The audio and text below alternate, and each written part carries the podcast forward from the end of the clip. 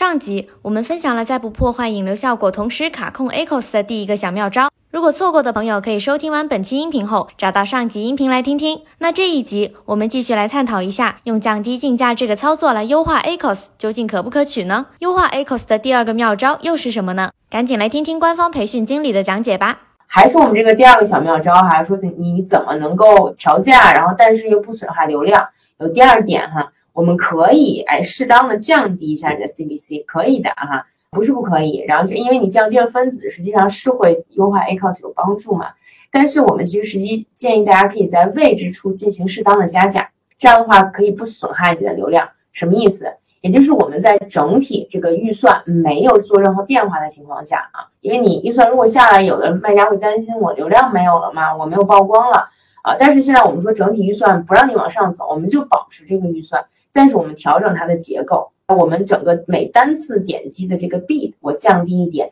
但是我在一些主要的位置，根据我自己的广告的目标情况，根据我以往转化的情况，找到那些高效的位置，我进行加价。这样你的这个这边虽然降了，但是在那边去增加了一些这个呃 percentage 啊百分比的增加，你合在一起，你的 A cost 是一个整体的优化，也就是相当于你用同样的预算。拿到了这个更优化的 ACOS，对于我们来讲也是非常好的一个效果哈。那我们来看，在位置处你能在哪去加价？一个是大家都想去增加啊，Top of Search 搜索结果首页啊，首页那个上面那一条一栏。然后呢，它有什么好处？显而易见啊，它曝光很好。就是你搁在那儿的话，哎，你出现在那儿，大家不看到你也要看到你了哈。所以呢，这块它这个消费消费者在搜索或者是他在嗯在不知道买什么的时候，哎，如如果你在这块想去出现的话，哎，其实是特别好的哈。就比如说你是个新品，或者你想打爆款，那其实会建议你在这个 Top of Search 上面去加更多的这个百分比哈。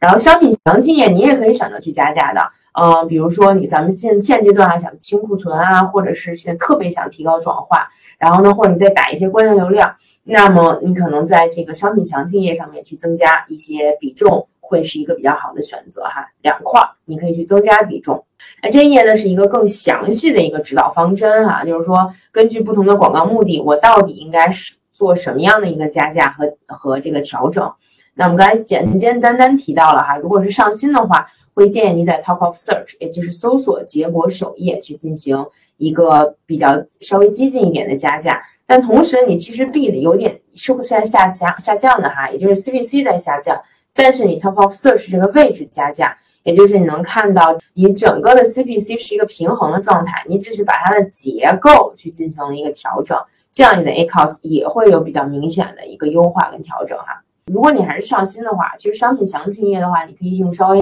适中或者是激进的方式啊，这个是看您自己的这个预算水平，因为我们本身 B 已经下调了，那你其实，在 top of search 上面。已经花了一些钱了哈，在商品详情页上面其实可以考虑啊去进行适中的加价就好了。那希望呢，我们希望达到的这个效果就是不影响整体预算，哎，但是调整结构啊，在这里面提到了。然后第二点呢，就是说如果我们现在打爆款，哎，其实就是不要有太多顾忌哈。希望的是你 B 里也稍微的这个激进一点，然后同时在这两个位置上面实际上都会稍微激进一点。因为爆款你要又要顾流量，又要顾转化，顾出单，所以实际上需要我们这个双重否定哈，较大幅度的去引流。嗯，